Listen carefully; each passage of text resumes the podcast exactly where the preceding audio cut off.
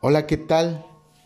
¿Cómo estás? Aquí estamos con otra reflexión más que espero y sea de bendición para tu vida, así como espero y pueda dar una edificación en algún aspecto de la misma. Te recuerdo mi nombre, Andrés Rivera, y hoy quiero comenzar con Efesios 6, 6, que dice, no sirviendo al ojo, como los que quieren agradar a los hombres, sino como siervos de Cristo de corazón, haciendo la voluntad de Dios, sirviendo de buena voluntad, como al Señor y no a los hombres, sabiendo que el bien que cada uno hiciere, ese recibirá del Señor, sea siervo o sea libre. Y vosotros amos haced con ellos lo mismo, dejando las amenazas, sabiendo que el Señor de ellos y vuestro está en los cielos, y que para Él no hay excepción de personas. Por lo demás, hermanos míos, fortaleceos en el Señor y en el poder de su fuerza. Amén. Ah, muchas veces andamos por la vida y andamos haciendo o sirviéndole o quedando bien con quien no debemos quedar. Muchas veces no entendemos que andamos fijando nuestra mirada en los hombres. Andamos fijando en el qué dirán, en el qué pensarán, en el cómo me veré. A veces andamos escuchando lo que no debemos escuchar y sigo haciendo hincapié. Andamos escuchando a los gurú que hablan del matrimonio y llevan como cuatro divorcios, como ocho hijos por todos lados y no saben mantener una relación ni saben lo que significa el compromiso porque ni a sus hijos a veces atienden bien. A veces andamos haciéndole caso a cierta persona que habla pestes de los hombres y, actúa así, hace esto, hace el otro, y por desgracia no le gustan los hombres. O a viceversa, habla de la mujer, te dice, hasta te aconseja que la dejes, pero no le gustan las mujeres. A veces nos ponemos a escuchar a personas que supuestamente son muy sabios y hablan de la, de la riqueza interna, pero, pero los ves cómo aprecian sus grandes vehículos, de lujo y sus grandes motocicletas y se andan paseando con sus grandes turbantes. Ellos, ellos sí aman las cosas externas que tú no debes amar. En fin, eso es otro detalle, ¿verdad? Que no me debo de meter y no es el fin. A eso, pero es darte un ejemplo de a quién le haces caso, a quién le sirves. Y no te das cuenta que muchas veces al que menos buscamos es al Señor, a Dios. Y dice la misma palabra que Dios es un Dios de amor. Es un Dios que siempre te va a orillar al amor. Siempre te va a orillar a morir a tu carne. Que en estos tiempos es terrible y es un pecado. Cuando Jesucristo murió en la, murió en la cruz, por ti murió su carne cuando Dios mismo dio a su Hijo por ti, murió a su sentimiento de amor de Padre. A veces no nos damos cuenta que estamos sirviendo a otras personas en vez de servir a Cristo, haciendo las cosas de corazón, de voluntad, es decir, convencidos de que lo que estamos haciendo y al que estamos sirviendo va más allá, va más allá de lo que podamos imaginar. porque eso es para todos, para el que cree, para el que está bajo un yugo, para el que es libre, para todos. Y eso trae bendición a nuestras vidas, trae paz y tranquilidad. Porque cuando tú fijas tu mirada en servirle al Señor, cuando fijas tu mirada en servirle a Dios, fijas tu mirada en el amor, fijas tu mirada en la bendición.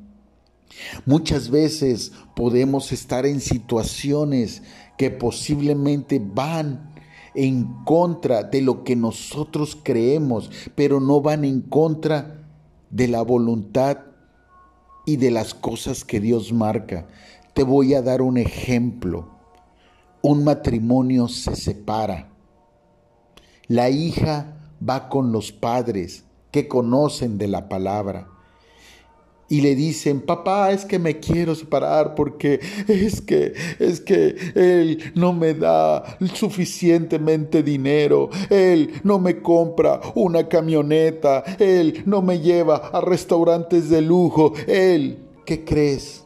Él, él cuando te conoció no era multimillonario. Y los papás, en vez de decirle, Sí, pero tú lo conocías y tú te casaste y te regresas con él y en vez de quejarte, súmate, edifica, porque a lo mejor es Dios que te quiere enseñar a trabajar en donde te vas a desarrollar para a lo mejor cumplir los anhelos de tu corazón. Pero no, simplemente le dicen, tienes razón, tú te mereces todo, tú te mereces lo mejor, y alientan a la persona a hacer lo contrario que Dios quiere. Y entonces, ¿qué sucede? Viene la separación y fijamos que todas las partes fijaron su mirada en lo que ellos creían correcto conforme a la voluntad terrenal y no conforme a la voluntad de Dios. Si yo fuera el padre, yo le dirías, ¿te maltrató? ¿Te golpeó?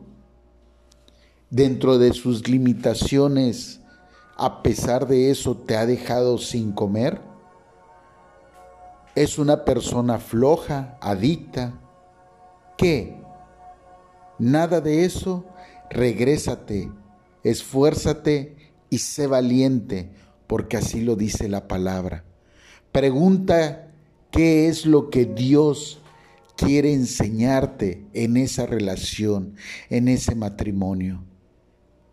Eso es un ejemplo de cómo muchas veces no tenemos puesta nuestra mirada en Dios, tenemos puesta nuestra mirada en el hombre, en las cosas terrenales y así tenemos miles de millones de hogares destruidos, miles y cientos de hijos que andan haciendo lo que sea por tener atención.